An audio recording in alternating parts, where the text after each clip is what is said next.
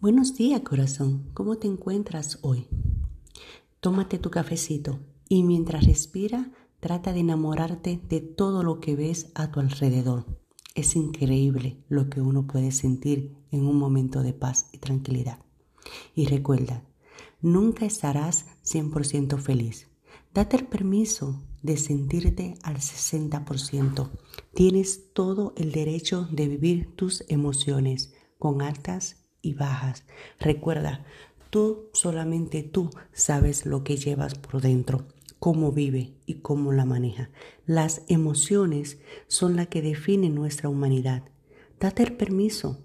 Permítete sentirte como te dé la gana, porque solo tú sabes lo que tienes por dentro.